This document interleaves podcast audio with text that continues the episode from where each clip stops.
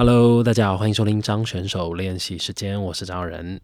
好，这个最近这个镊子的二零二零舞台剧全记录这本书呢，在最近出版了。那前几天哦，刚收到这个包裹。那在连日大雨里面呢，收到这个哇很重的这本书的这个包裹，那非常开心。打开之后呢，就看到里面。那这本书里面哦，分为两大本书，就是它是一个精装的这个版本，这样。那这两大本书分别是这个文本，就是剧本的部分，还有大家的文集，就是大家所写的这些心得感想啊。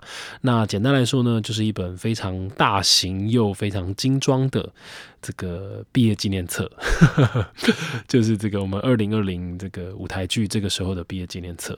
那里面呢，我觉得哇，我在看那个书的时候，我看得很感动，因为。做的非常的认真，那真的要感谢这个远程文化的志峰哥，还有远程文化的所有的人。这样，那因为我相信哦，这个因为它里面这个文集的部分哦，哇，几乎每一个人都邀到这个稿，那非常的棒。那不但到白老师啊、曹导啊，然后演员啊、制作群啊，甚至哦还有邀请了很多这个呃看完戏的。这些很多艺术家们，然后就来帮忙写这些剧评啊，还有心得感想。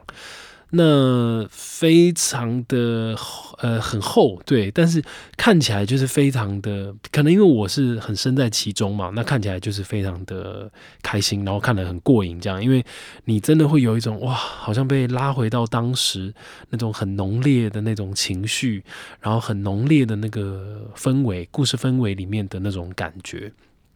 那我在我自己的这个文章里面呢，有提到，就是我觉得，嗯，其实我是真的就一直都这样觉得。我觉得剧场哦，它对我来说跟这个影像非常非常不一样的地方，就是我曾经听过一个很厉害的演员，他说，他说这个拍片哦，拍电影，电影这个东西就很像是这个导演啊，演员们一起做一个梦，做给你看，那你在荧幕前面去观看。这个演员还有导演们去做出来的这个梦，讲出来的这个故事，但是剧场哦，它最不一样的地方就在，它就像是一个结界，大家一起进到这个空间里面，剧场是我们一起做一个梦。哇，我觉得这句话讲的非常好，因为我们常常都在讲剧场有这种就是这个魔幻时刻嘛。那很多东西它是非常当下的，那那个东西哦，我觉得真的就像是一起在做一个梦的感觉，因为在那个当下，我们一起去体会了那个当下的那个 moment。那很多东西又真的是过了就不再有。那因为很多东西是很及时的，不管是。呃，今天可能我在这句台词非常的感动，然后我我掉下了眼泪，又或者是我不小心在这句台词我不小心忘词了，那因为我的忘词，然后对手救了这个这个 moment，那在这个东西来来去去之间，它是原本排练跟剧本上没有的嘛，那现场的观众也可以体会到这个东西，那这个东西是很珍贵很珍贵的，因为。他到隔天可能就没有了，因为我昨天忘了这边，我今天一定会特别想说啊，我这边千万不能再忘了等等。所以其实每一场剧场演出哦，它都是非常珍贵而且独一无二的。那所以在这个看到这本这个全记录的时候啊，非常感动，就在这边，就是说你你整个人会被拉回到当时的那种氛围。那里面也感谢这个裴宏哥哦。他拍了很多非常精美的照片，那很多甚至是我自己在当时都没有看过的剧照，就是非常的珍贵。这样，那很开心。那就是说，现在已经发行出版了。那如果喜欢镊子的朋友，也可以上这个。我目前是在博客来买的，那大家也可以上博客来去购买。这样，好。那这个前几天哦，我去上了节目。那这个去宣传新的戏《再见》之后，那在这个节目里面呢，很有趣的就是他们有问到一题哦，就是那种问答题，居然就问说这个苏东坡啊，他是什么星座的？哇，天哪，我还真不知道诶。而且怎么说，就是。呃，可能我吧，我对星座其实说真的并没有那么的了解。那我一直以为哦，星座星座这个东西哦，它是一个近代的产物，就是我们这可能一百年我们才对这个星座啊，然后开始去统整出这个感觉是非常很你知道很 urban 很很现代的这个这个东西嘛。结果没想到，哇，还真有诶，就是反正那个时候的答案就是苏东坡他是摩羯座的，然后就他就写出了列出了这个苏东坡曾经写过的这个东坡东坡志林啊，那东坡志林里面呢，他真的哦，就苏东坡自己写的，他就写到东坡志林是苏东坡写的一个类似像杂集这样子的一个东西，他写说东坡就写说退之诗云，我生之辰月宿直斗，乃知退之。摩羯为身宫，而仆乃以摩羯为命。平生多得傍遇，代是同病也。哇，天哪，真没想到。好，那这个大意是什么意思呢？好，但是我先讲这个结论哦。好，结论就是哦，没想到真的哦，这个十二星座其实并不是这个现代的产物。其实十二星座早在这个隋朝的时候就被传进中国了。好，那这个我待会儿再说。我先来解释一下刚说的这个东坡志林。这个东坡志林啊，在命分的这这个这个短集里面啊，他就写到刚刚讲这个退之诗云嘛。好，这个逐句翻译的意思啊，退之啊，退之是谁？退之就是这个韩退之，韩退之就是韩愈，就是唐宋八大家里面的其中一个人。那韩愈啊。字退之，那东坡就在讲啊，他说退之诗云呢，我生之辰月宿直斗，意思就是说啊，这个韩愈曾经有在诗里面写过，他说我的这个生辰啊，这个月亮刚好在斗宿的这个时候，意思就是说这个啊，这个韩愈他出生的时候的这个黄道十二宫啊，刚好对到了摩羯的这个摩羯宫的这个位置。好，那他下下面有一句有他讲说，乃知啊。退之摩羯为身宫，而仆乃以摩羯为命。好，他这就讲了嘛，他说哦，所以啊，我们知道了韩愈啊，他是这个摩羯宫的，那我呢是这个摩羯座的，以摩羯为命嘛。他说这个平生多得傍遇，代是同病也。好了，最后一句就讲了一个结论，就东坡就说，哎呀，真的很气呀。啊，我这一生哦，就是都被人家看没有这样，我这我我跟韩愈这一生哦，都被那些坏人呐在那边骂来骂去啊。我们两个摩羯座的有个倒霉，我们两个同病相怜，代是同病也，那就很可爱。因为这个苏东坡，他就在这个时候，他就把他这一生啊这么样子的这个起起伏伏啊，然后在官场受到这么多的挫折，就说：“哎呀。”都是摩羯座的错啦，就怪到了这个摩羯座身上。那不知道听到这边这个听众里面如果有摩羯座的，不知道会有什么感觉呢？好，那这个我们看这个时辰啊，我们就知道苏东坡啊，他是在这个一零三七年的一月八号出生的。诶，那这个时候真的是摩羯座哈。好，那我们讲回到刚刚啊，我们说这个黄道十二宫。所以我那个时候在节目上，哇，我就非常的讶异，我因为我是真的不知道说，哦，原来这个东西从隋朝这个唐宋那个时候就有了。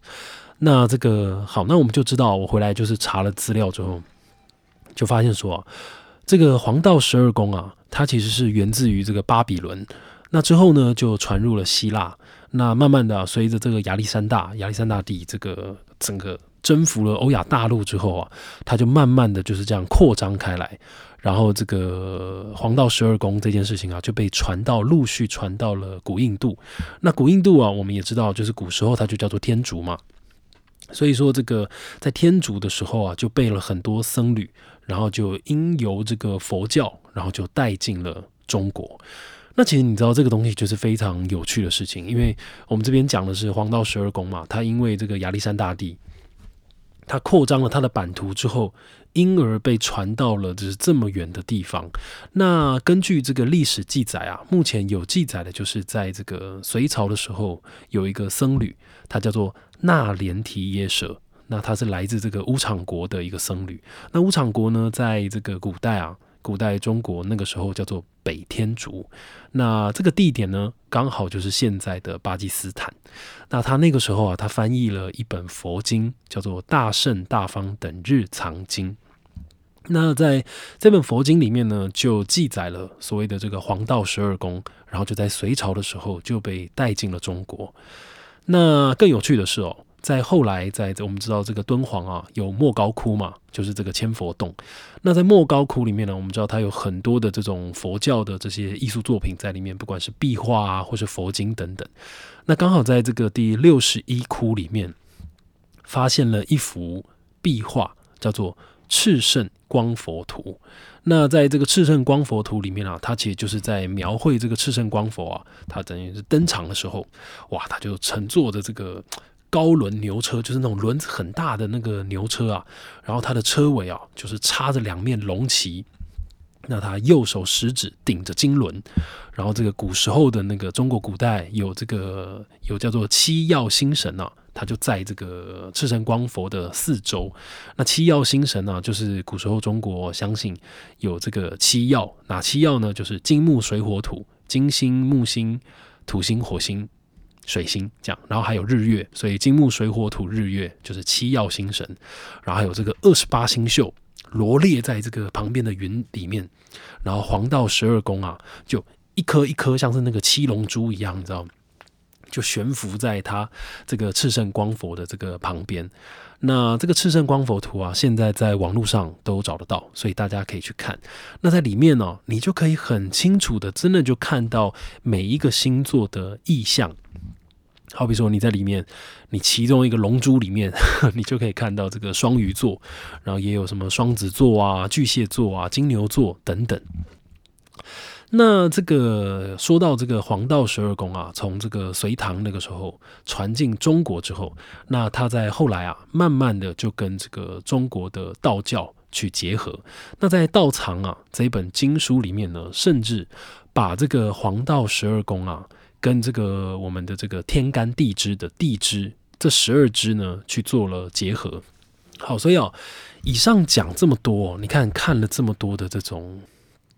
嗯，我在看完之后，我反而第一个想到的是觉得哇，嗯，你你很难去想象，在古代的那种，好比说我我们讲这个唐朝啊，有这种胡旋舞嘛，对不对？我们知道那时候跟胡人之间有类似像这样子的乐曲，然后这样子的这种艺术表现的方式，那更不用说，好比说我们可以看到这个《清明上河图》，你你才可以。就是为什么那一幅图这么的珍贵，就是因为它就像是一个浮世绘一样，它有办法把那个年代的一些切片给画下来，甚至哦，我们看了这个《清明上河图》里面，然后你才会赫然发现说，哇，天哪，原来在这个北宋的这个汴京里面，汴京城里面早就有这个外送，就是外卖的这个行业存在，所以。那个那个，我觉得它那个东西很珍贵，就是在这边，就它提供了我们一个想象，提供了我们一个哇，原来在当时这个朝代是是这样子生活的。那原来在当时的那个朝代，这个族群跟族群之间是这样子去融合的。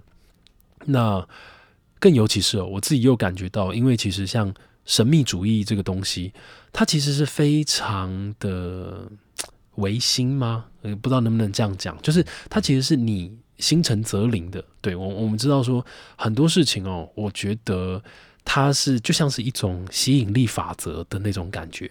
其实你，你只要你心里面有那个信念，你那个信念只要存在，其实很多事情它都是有机会可以做到的。那为什么会讲到这个神秘主义哦的原因，就是因为，嗯。